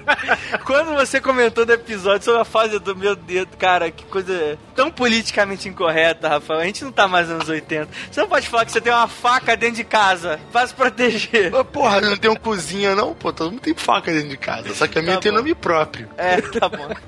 Berenice, né? Peixeira louco. É, meu Deus do céu. Ele termina aqui. É, sem contar o trabalho especial do editor, que com certeza estava possuído pelo encosto de Astacheran, o Lourenço Beuzebu da Chama Roxa. Manuel, sensacional, cara. Esse entendeu o espírito. Ah, Cara, esse episódio foi muito surtado mesmo, André. cara, eu Sim, vou até foi. escutar amanhã.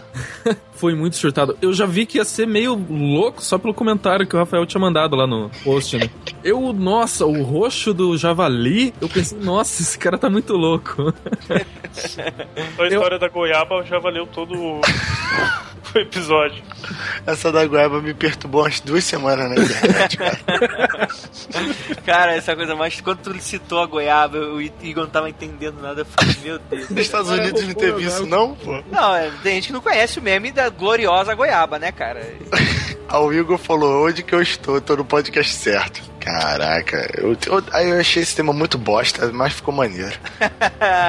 Beleza. Vai, Rafael, manda bala. Ó, deixa eu ler, né? Mangaka. Mangaká. Pode ser mangaká. Calma aí, para, para, para, para. Mangaka ou mangaka? Você tem que especificar. Valdo. Vou chamar de Valdo. Valdo. Mangaka. É japonês e como a língua japonesa ela não tem esse tônico que a gente tem aqui, é tudo junto. Tipo, não é katana. É to todas as, as sílabas são fortes. Fica katana, né? Mangaka não é mangaka, é mangaka. Sacou? É, é essa a parada. Mas tá escrito em português. Não. É Valdo. Não, é, coloca Valdo, tá lá, Chama já perde Valdo. a credibilidade um pouco, né? Não, aí você lê mangaka voador. É.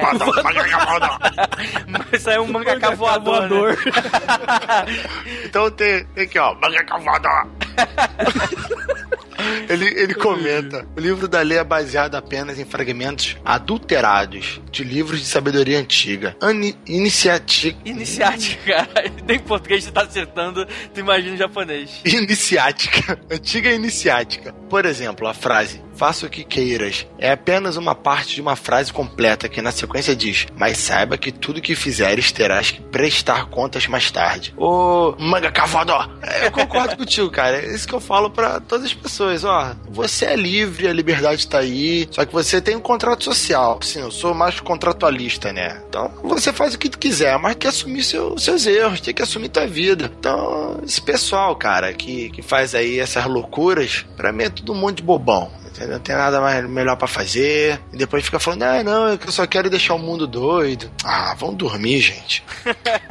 Ai, Rafael. Regis, aí pra gente. O Lucas Balaminuti, ele escreveu: Eu tenho muita raiva de pessoas que distorcem conceitos científicos muito bem definidos para dar credibilidade às loucuras que elas querem passar. Isso é um desserviço ao progresso cultural. Já é difícil disseminar conceitos científicos na população geral por si só. Com malucos colocando quântico e teoria do caos em tudo quanto é bobagem. Fica mais difícil ainda para o leigo entender ou se interessar. As pessoas acabam colocando ciência séria e maluquice na mesma categoria, incapazes de diferir uma coisa de outra. Paradoxalmente, eu adoro essas maluquices. Elas dão uma pluralidade cultural incrível, estimulam a imaginação, desafiam pensamento crítico e revelam as maluquices escondidas nos dogmas do dia a dia que passam despercebidos, pois são amplamente aceitas, difundidas e repetidas. O discordianismo me lembra um pouco Seinfeld, me lembra moderadamente o Monty Python, me lembra muito o movimento artístico do dadaísmo e me lembra exorbitantemente o Night Valley Hill. É, o- é, no Night vai é, ver o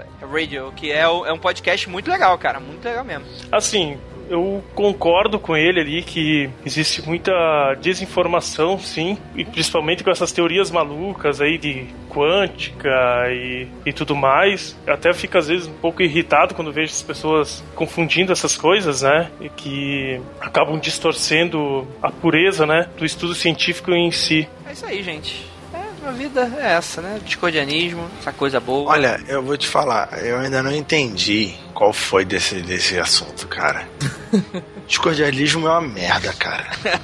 tá bom, Rafa, você já deu sua opinião no episódio inteiro. Vamos deixar agora os ouvintes. Jonathan, lê aí do Nicholas Kaliman. Nicolas Kaleman de Oliveira e foi comentou assim: Muito bom podcast. Acompanho o Mundo Freak há um bom tempo, mas não havia comentado ainda. Fui impelido a comentar neste podcast onírico. Os discordianistas, sim, conheço alguns, têm como estilo de vida uma posição de sempre observar o lado diferente da moeda que está na sua mão. Parece estranho, mas é essa a intenção. Mas pense o seguinte: vocês de algum modo seguem parte do discordianismo. Ser freak é ser diferente. Então, olha aí, olha aí. Ah, referência aí, né? No mais, deixo como recomendação falarem dos RPGs da Amada, White Wolf, que são temáticos de horror gótico, tais como Vampiro à Máscara e Lobisomem ou Apocalipse. Pô, mas é, eu tenho um negócio pra falar. Ah, lá vem. Olha, Jonathan, fala, Jonathan. Ah, então, é, levando em consideração o comentário dele, realmente o discordianismo ele tem que estar. Na verdade, alguém inventou isso daí só pra causar mesmo, eu acho. Mas é, realmente tem que estar mais embutido na nossa vida, mais como não aceitar tudo aquilo de antemão. Você tem que discordar daquilo pra você criar a sua própria opinião. Isso é o que eu acho que o que de bom dá pra pegar do discordianismo além da do Reu Reu BRBR que sempre fazem de tá discordando de tudo. Cara, assim,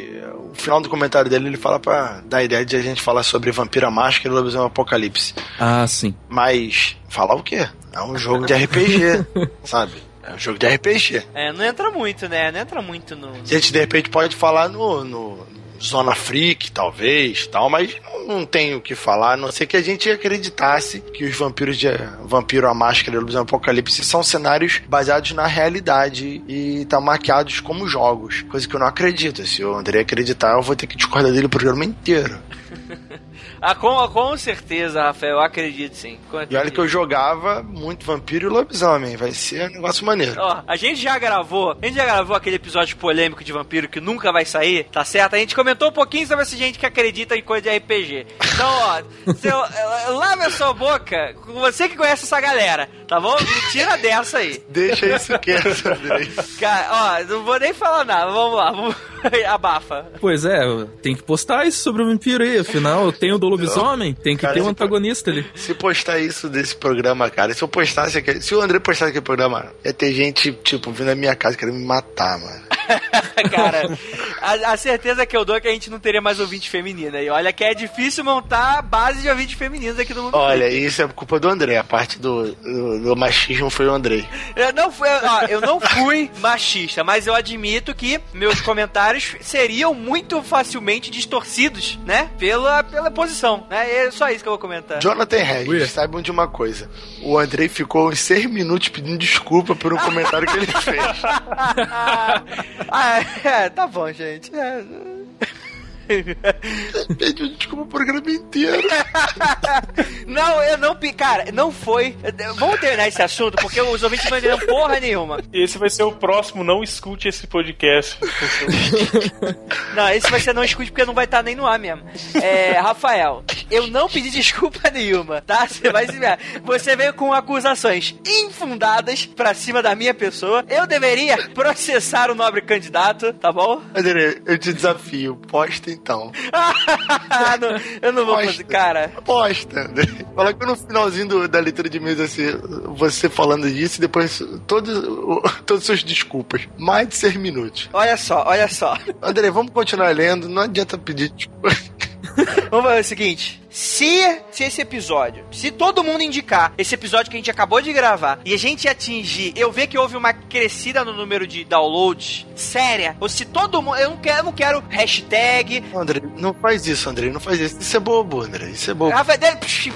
Não, não, eu não quero hashtag, eu não quero comentário. Se eu ver um número absurdo de download, com vocês todos recomendando, e não adianta bot, tá bom? Que eu sei reconhecer bot com a porra do Blueberry, eu prometo que o próximo episódio vai ser esse episódio proibido. Eu juro pra vocês. Agora, agora, se esse episódio não for mais baixado, vocês nunca mais vão escutar falar nesse assunto de episódio proibido, beleza?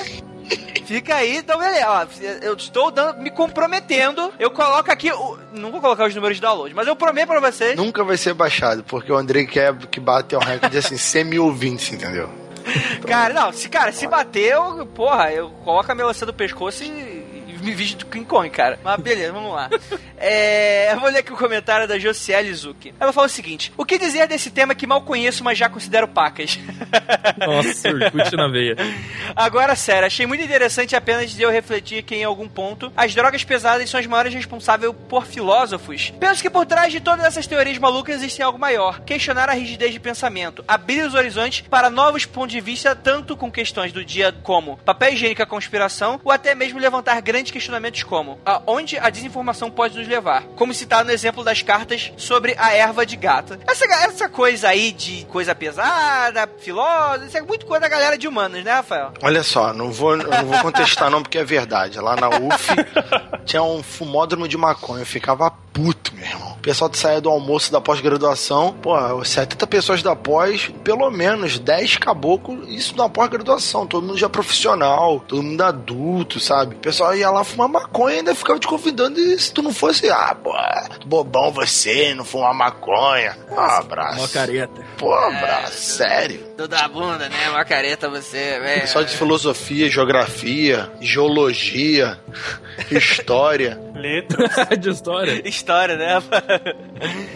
Pois é, é, passou aí, passou raspando. Mas beleza, vamos lá, vamos lá, voltando aqui. Porém, mas ao final do programa, me lembrei de um livro muito interessante que, de certa forma, ao meu ver pelo menos, brinca um pouco com nossas mentes através da linguística, assim como o tema que há muito tempo nos testa. O livro se chama 1984 e nele existem frases como 4 é igual a 5, ou outro exemplo, o Ministério do Amor, que ironicamente cuida da tortura dos condenados, traidores do partido, ou o Ministério da Verdade, onde ocorre a censura em documentos oficiais mentira acaba se tornando realidade. E quem nos garante que o que vivemos hoje é real? Este cast foi um dos meus favoritos porque me fez refletir e por que não viajar nas tantas teorias sobre a vida, o universo e tudo mais. PS, que edição foi essa? KKK. Ficou fantástico e me fez mergulhar no tema. Obrigado pelo ótimo cast e por nos apresentar este tema tão erudito. Mundo Freak também é cultura. Andrei, quero comprar minha camisa. Como faço? Cara, tá mais breve do que vocês pensam. Quando vocês olharem pra trás, vocês vão ver a camisa sendo jogada na cara de vocês. Aguardem. Espero que você esteja pra Campus Party com a camisa do site, né, André? No Freakout eu vou estar com a camisa. Isso eu garanto pra vocês. Porra, e na Campus Party não vai? Eu vou também, vou. Ah, É, cara, essa, no final dessa semana, essa camisa vai estar impraticável.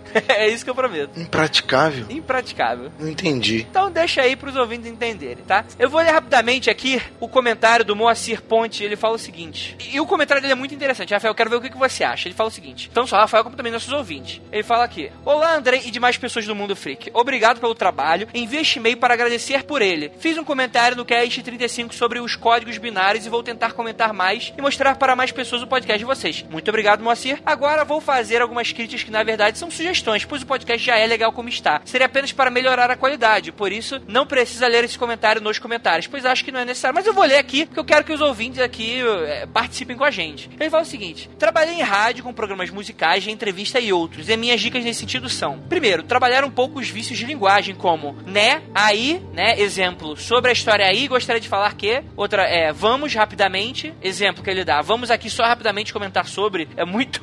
Vamos aqui só rapidamente comentar sobre, né? Então vou só rapidinho, o famoso também, o é. Cara, tem um participante que ele é o rei do é na edição, cara. Eu não vou nem contar quem é. Ele continua aqui. Esses você pode simplesmente remover da fala, não são necessários. Eu sei que é difícil, já trabalhei com locução e é algo estranho na, pra gente. Mas se policiando devagar, podemos perder isso aos poucos, né? O áudio fica bem mais bonito, mais fluido, e para quem fala parece mais ok, que preenche os espaços, etc. Mas para quem ouve fica estranho. Um ou outro que saia normal, mas tente evitar o excesso. Segundo, evitar citar referências que a pessoa não lembra. Por exemplo, muitas vezes os participantes, em especial os convidados, mas também os oficiais, citam uma história ou uma explicação que, entre aspas, leram no livro, leram no artigo, site ou viram num filme, que agora não lembro mais. Isso deixa a argumentação fraca e é ruim para quem está ouvindo, pois uma das coisas mais legais é podermos, após ouvir o cast, buscar material externo. Tentem fazer mais um apanhado de obras e referências sobre o tema e deixar a lista à mão para facilitar. Dê um toque para os participantes fazer essa lista antes da gravação. Sei que às vezes é legal esse tipo de comentário, pois fica uma coisa obscura, fica parecendo mais uma conversa entre amigos, mas quando começa a acontecer, fica muito chato. No mais, muito obrigado pelo entretenimento e é muito legal ter um podcast com esses temas. Grande abraço. E aí, Rafael? Olha, é, essa segunda parte aí eu,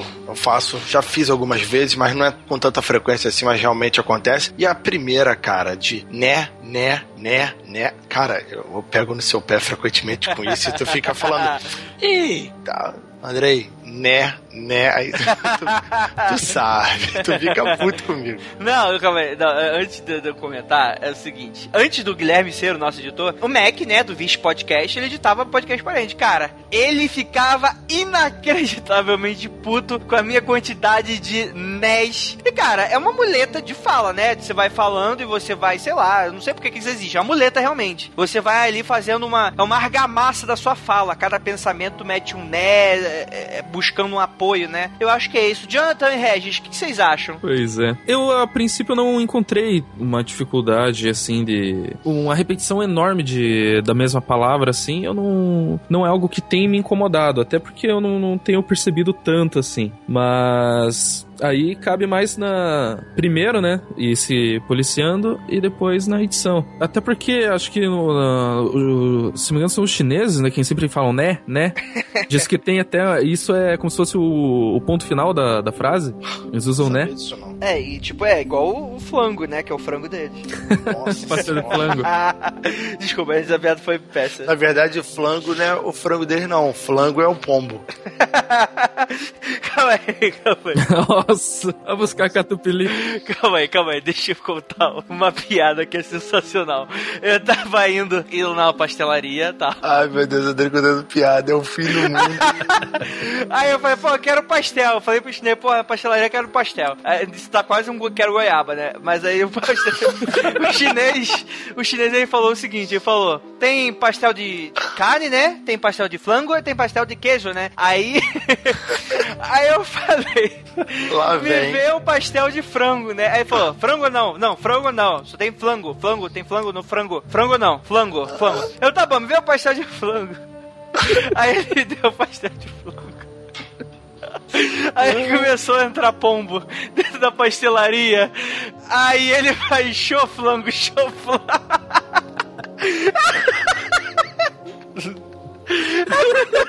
show flango. show flango, show flango. Cara, essa piada chegou em São Paulo esse ano, porque aqui no Rio de Janeiro já é velha pra cacete. Cara, é muito clássica, cara. Primeira vez que eu vi, eu ri demais. Então, se o Ventura tem alguém aí que riu pela primeira vez, por favor, mande uma mensagem. É isso. Desculpa pelo mau gosto, tá, gente? Eu amo todos os chineses. Pô, tu tem muito amor então, porque tem chinês pra cacete. É, eu, eu gosto, eu gosto de chinês, eu gosto de chinês. Eu gosto de pessoas que vão dominar o mundo. Eu gosto mais das chinesas. Ah, é, meu Deus do céu, tá bom. Ó, o senhor Rafael acabou, acabou de ter filho aí. É, então tá, continuando aqui o assunto. Jonathan, fala aí o que, que você acha. O que você tem a acrescentar, caso tenha? Do, do pastel de flango? Não, do, do comentário do nobre Moacir Ponte. Põe catupiry nesse flango aí, mas. não, a princípio seria. Eu não tenho muito o que comentar. É mais sobre umas dicas e o comentário em si eu já até esqueci, pra falar a verdade. Ai, meu Deus. Esse Andrei, né, cara? O cara não tem foco nenhum, né? Fica nisso aí. É, Eu não tenho foco, né, Rafael? No meio do podcast você cita uma goiaba, né? E eu que não tenho foco, mas beleza. Mas era um programa, cara. Não, tudo bem, mas comentando agora, levando a sério agora, não, galera. Moacir, eu acho o comentário do Moacir mega válido. Porque, assim, é algo que eu venho muito tendo essa preocupação, porque eu gosto muito da mídia do podcast. Eu, eu, vocês já vão entender onde que eu quero chegar. E eu não gosto quando as pessoas acham que o podcast é você juntar a galera e gravar você e seus amigos num papo de bar. Cara, não é isso. Se você acha que podcast é isso, você não entendeu a parada do que que é podcast. Talvez o maior expoente que a gente tem aí, talvez um- o que primeiro apareceu com esse formato, ou que pelo menos que popularizou, seria com certeza o Nerdcast, essa questão de você juntar amigos e contar histórias. Mas, assim, esse é um modo, é um estilo, é uma forma de você passar um certo tipo de conteúdo, mesmo ele sendo só humor. Mas se você for ver, existe ali um formato mega específico, por mais que a gente esteja vendo algo com um papo de bar. Quer dizer, não é algo despretensioso. Talvez a temática, no momento, pode ser despretensiosa, mas o modo como você vai passar a informação não é. Então, assim, eu gosto muito de podcast e eu, eu tô cada vez mais estudando isso um pouco mais a fundo e tô cada vez mais me preocupando com isso. Ah, meu Deus, como é que eu faço pra vender podcast? Então, a gente pega ali publicidade, pega marketing, ah, como é que eu posso me tornar um podcaster melhor? Então, eu começo a entender conceitos de comunicação e por aí vai. E, cara, eu acho que o podcaster que procura não fazer isso é aquele podcast que tá fadado a se tornar, é, fica naquela zona de conforto e, desculpa, vai ficar naquilo ali. E eu tenho vários e diversos outros exemplos de podcast que são profissionalíssimos e que são muito bons, conseguem aí tirar um pouquinho, né, ou até mesmo se sustentar com isso, porque exatamente leva o podcast a sério. E eu achei o comentário do Moacir sensacional, tá certo? É claro que não existe uma evolução do tipo, pô, realmente, o Moacir tá toda razão, a partir do podcast que vem não vai ter mais nenhum né. Não. Olha só, Andrei. A minha mãe me ensinou nunca prometer alguma coisa que você não pode cumprir. não é isso, mas eu tô falando exatamente o contrário. É exatamente isso. A gente vai diminuindo, a gente vai trabalhando isso. Como o próprio mesmo Moacir comentou. E assim, eu, eu admito completamente que existe essa falha. Assim como eu, assim como o Rafael, assim como diversas outras, existem diversas. Porque existe, a gente vai conversando, é a nossa muleta. Nós não somos profissionais de comunicação, né? Nós não fizemos rádio, como o querido Moacir, mas eu admito que isso é uma, é uma falha, né? E que isso aos poucos vai ser, com certeza, sendo corrigidos. Mas se você for pegar os primeiros episódios, não só do Mundo Freak Confidencial, pega ali, ou não, né, já que ele é péssimo, o primeiro episódio do Freak Zone 00, que é o nosso piloto, cara, eu acho ele impraticável, porque ali tem muito menos do Andrei que tem hoje dentro de um podcast. Cara, eu falava de uma maneira bem monocórdica, era aquela coisa sem empolgação e tal. E depois de um tempo você passa a pegar qual é a parada, né? Qual é o estilo que você quer montar. E isso faz parte do jogo, faz parte do seu amadurecimento como profissional dessa área. Então eu acho que é isso. Eu acho que é, é, a gente sempre se compromete a melhorar o podcast. Isso vai sempre acontecer. Uma coisa bem interessante que eu não esperava, essa coisa do número 2, por exemplo, daquela coisa de falar, ah, eu vi num filme, eu vi num livro, eu não lembro onde. Então, isso vai ser um pouquinho mais difícil porque a gente não tem consciência de tudo o que aconteceu na nossa vida. A nossa memória é algo muito utópico, né? Essa coisa de a gente tentar lembrar algo, a gente nunca vai conseguir lembrar com exatidão. Então, realmente, existe essa coisa do você lembrar na hora, que caiu fora das suas pesquisas. E, cara, isso sempre vai acontecer. Pode ser diminuído com um estudo básico de pauta antes da gente começar a gravar? Claro que sim, é óbvio. Mas é isso, a gente vai sempre dar essa vazão. Mas é claro que também vai ocorrer aqueles momentos que não tem como fugir. Tipo, poxa, a gente tá comentando ali sobre ET e, porra, de repente eu lembrei daquele filme de 73 que é mega underground, que eu nem lembrava que tinha assistido e de repente eu faço uma citação e porventura eu esqueci o nome dele. Quer dizer, aí vou ter que parar a gravação, isso quebra o dinamismo do podcast. Então, dependendo, é até um sacrifício que a gente vai ter que ir levando. Então é isso, moça. Gostaria de agradecer muitíssimo o comentário. É, até complementando, né? Eu já tenho uma certa bagagem por ter sido radialista, por ter. Ó, me arrastando aqui com esses vícios de linguagem.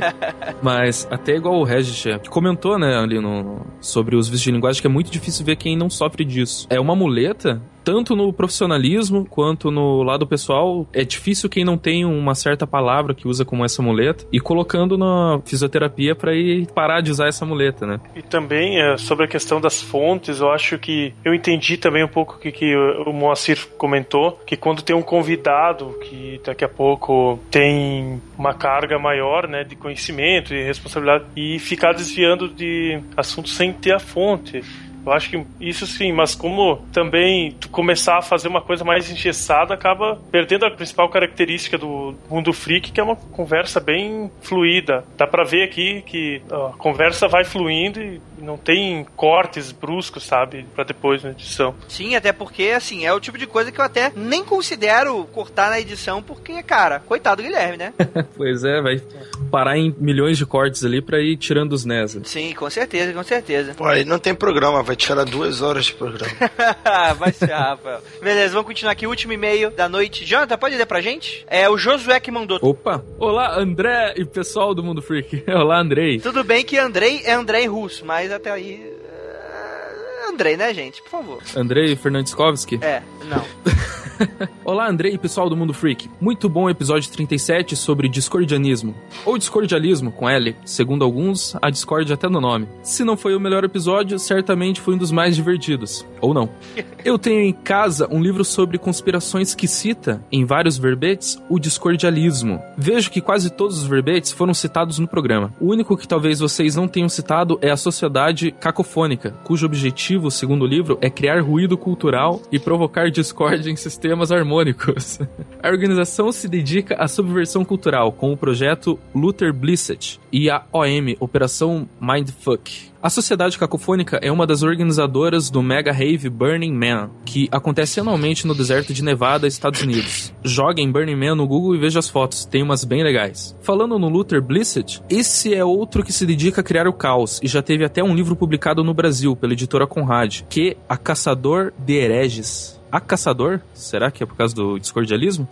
De 2002. Já a baboseira da Frente da Libertação de Jardim ganhou certa popularidade quando foi retratada no filme O Fabuloso Destino de Amélie Poulain. Ótimo filme, por sinal. A própria Amélie se encarrega de enviar o anão do jardim, que ela havia surrupiado da casa do pai, para diversos países estrangeiros, enviando um postal do anão no exterior. Para finalizar, segue um suposto ritual secretos dos discordianos. Toda sexta-feira santa, comer um pão francês com uma big calabresa e um bife de alcatra, quebrando assim vários preconceitos. O dos judaicos, nada de comer carne de porco, o dos hindus, nada de comer carne de vaca, o dos vegetarianos ou budistas, não comer carne de animal algum, o dos católicos, nada de comer carne na sexta-feira santa, e o dos próprios discordianos, nada de comer pão francês. Excelente. Abraço, vou ficar atento para a próxima caminhada macabra noturna. Esse aí foi o comentário do Josué. Cara, Josué, apesar de ter errado meu nome, excelente comentário, muito bom aí. Eu tenho quase certeza que o livro que você tem, depois você manda um e-mail, eu tenho quase certeza que o livro que você tem é o que eu tenho aqui, que tem vários verbetes de conspiração e casos insólitos. Você manda um e-mail pra vida do autor pra gente ver se é o mesmo, se bate. Tenho quase certeza que é, e é muito legal, cara. É, Eu realmente acabei escapando, né, o projeto do Burning Man, do Cacofonia, mas bem legal, é bem legal a edição. Mas eu acho que é isso, né, gente? É, vocês têm alguma coisa mais a comentar? Compartilhe Não. o Mundo Freak. Olha aí, olha aí, compartilhem sempre. Isso aí, queria agradecer a oportunidade só de estar participando do- da leitura de e-mails. Pode deixar, Regis. Você é aqui, a casa é sua, a casa é sua. Depois eu te passo aí o débito em conta aí, gente. É, Depois é só comprar as Pagar o aluguel, camisetas, né? cara, a primeira pessoa que comprar a camiseta vai participar da leitura de e-mail. Fiquem avisados, fiquem avisados. É, hashtag pra quem comprar a camiseta, Andrei. Recebeu a camiseta, tira a foto e, e manda. Não, Manda hashtag, manda hashtag. Isso. Não, André, eu, tenho, eu acho que tem que ser mais. As três primeiras têm que participar do programa. A leitura de e-mail, não, cara. É, seria legal participar do cast. Isso, participar do programa. Claro, em épocas diferentes, mas participarão. Todo mundo que comprar a camiseta? Não, sei lá, os não, dois não, primeiros, os três primeiros, algo do tipo. Cara, assim, eu vou fazer um desafio aqui agora. Só que, claro, a pessoa, pra participar, a gente não tem que mandar o microfone pra ela. Tem que ter microfone, tem que ter internet. É o requisito, é o requisito. Sim, é óbvio, né? O mínimo, por favor, né? Com uma internet decente, um microfone decente, por aí vai. Mas assim, eu vou dar duas oportunidades aqui. O primeiro que comprar e quem juntar as quatro estampas que a gente vai lançar. O primeiro que mandar a foto com as quatro estampas assim estendidas com foto pessoal e mandar pra gente também vai participar. Então, galera, é isso aí. Fica aí o desafio pra quando lançar as camisas, que tá mais próximo que vocês imaginam. E é isso, galera. Gostaria de mandar um abraço a todos que chegaram até aqui e gostaria de avisá-los que não olhem para trás.